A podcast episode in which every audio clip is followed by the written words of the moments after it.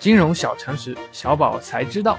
大家好，这里是听声长知识的智慧型节目《财经书房》，我是主播小宝。本期节目，我们一起来学习私募基金是个啥。私募基金是指在中国境内以非公开方式向投资者募集资金设立的投资基金，包括契约型基金、资产由基金管理人或者普通合伙人管理的以投资活动为目的设立的公司或者合作企业。这样的解释并非每个人都能懂，小宝这给大家举个例子，看完保证让你懂什么是私募基金。大宝在金融圈打拼了十几年，摸爬滚打，认识了不少人，也赚了点钱。但比之动辄上亿的基金大咖，还是自惭形秽。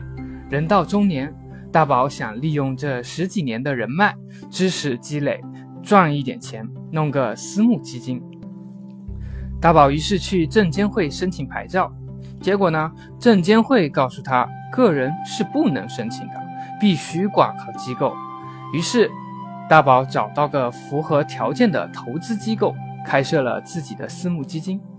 不过，老板告诉他：“大宝啊，以你的水平呢，我是不担心的。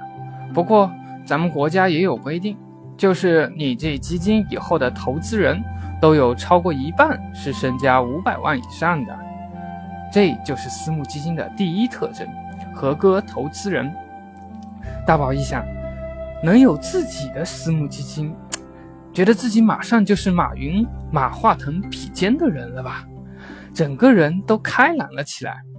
他先找到当年的老同学，如今地产大亨老王。哎，老王，投点钱吧，我自己运营的私募。老王看了一眼大宝，大宝坐。哎，老王，喝茶不急，说说投多少吧。老王抽了口烟。嗯你自己投了多少啊？大宝一听懵了。哎呀，对呀，我自己还没投啊！老王一看就不高兴了。你自己的私募基金你自己都不投，让我去投，你开玩笑呢吧？当时就想送客。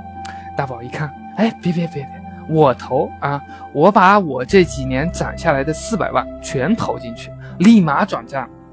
老王一看，老同学这么拼，好吧。那我也投个四百万玩玩吧，这就是私募基金的第二个特征，个人高占比。大宝的私募基金一喊出口号，亲戚朋友就都来了，这个要投一万，那个要投五千，都要跟着大宝走。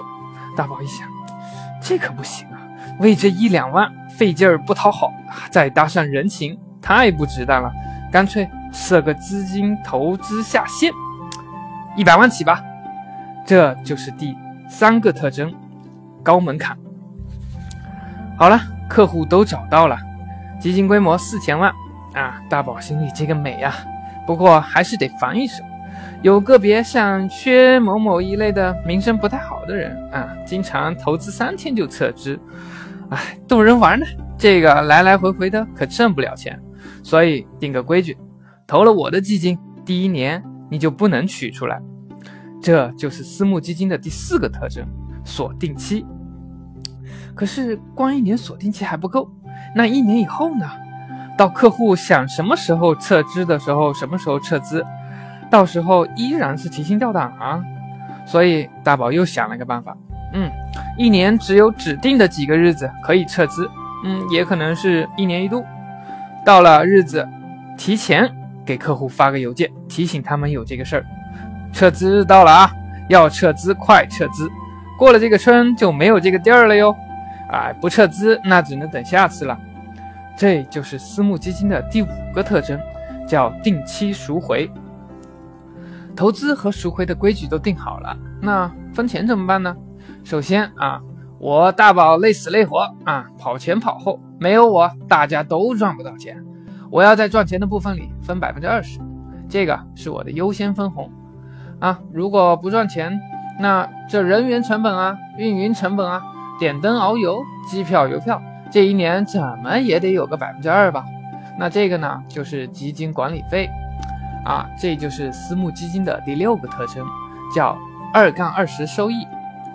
基本上呢，私募基金都会有这些规矩，不同基金会有些大同小异。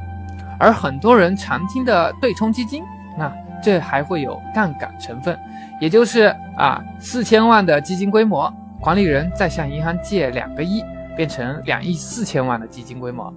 我们常听新闻里说啊，对冲基金导致股市大跌。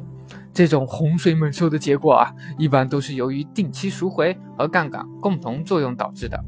一年就那么几个撤资日，遇上恐慌性时期，比如说嗯雷曼垮台啊、欧债危机啊这一些的啊，一到日子呢，客户就集体撤资啊，对冲基金没办法，只好短时间不计成本的平仓。